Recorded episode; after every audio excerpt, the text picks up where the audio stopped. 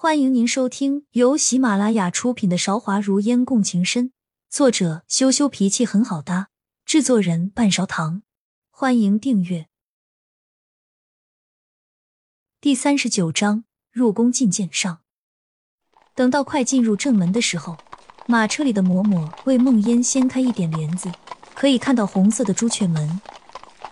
梦烟秉承不废话的真理，什么也不说，报以一笑。可是嬷嬷并不领情，还是冷着脸，很高傲的样子。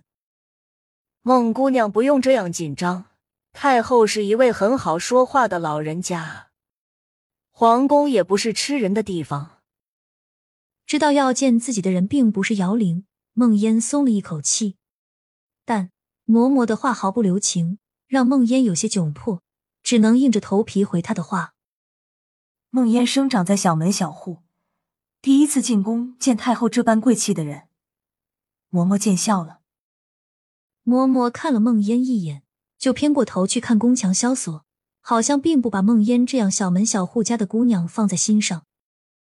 孟姑娘，请下车吧。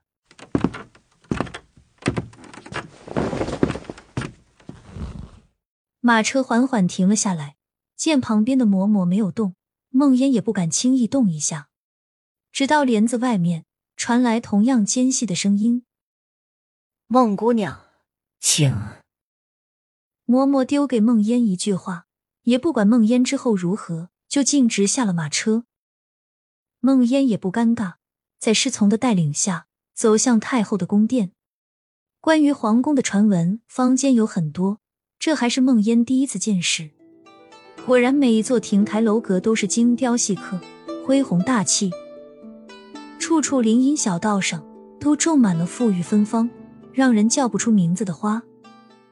孟烟粗略的看了几眼，便低着头跟在内侍宫女的后面。若是自己看花了眼，影响到孟府的名声，就得不偿失了。姑娘，长宁宫到了。带路的内侍和来接孟烟的内侍是不同的人，相似点都是笑得皱纹深深。孟烟抬头看了一眼面前宁静祥和的宫殿，停下了脚步，站在正门口准备传召。孟姑娘觐见。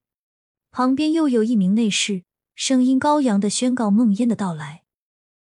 过了一会，有一名穿着鹅黄色衣裙的姑娘从里面走出来，笑着说：“孟姑娘，久等了，太后有请。”看打扮，应该是太后身边的宫女。孟烟礼貌性笑笑，什么也没说，迈着小小的步伐跟在宫女的后面。稍微有门第一点的人家都有地暖，上了年纪的人，即使在这个天气，也会烧一点热炭。当朝太后没有这个习惯，显然是不喜欢奢靡。太后住的这个宫殿叫做长宁殿，采光极好，庄严而不阴森。孟烟心中沟沟壑壑，才量了几分他的喜好，确认自己的打扮应该是中规中矩之后，心里沉沉压着的大石头落下了一半。姑娘恰好赶上后宫的娘娘们来给太后娘娘请安呢，真是好福气。前面带路的姑娘也不管孟烟说不说话，自顾自的跟孟烟介绍着，似乎很喜欢笑，丝毫不怕在这深宫中祸从口出。不管他说什么，孟烟都是紧闭着自己的嘴巴，什么也不说。走到主殿，还是颇费了一番功夫。坐在凤椅上面的太后娘娘高高在上，看不清表情。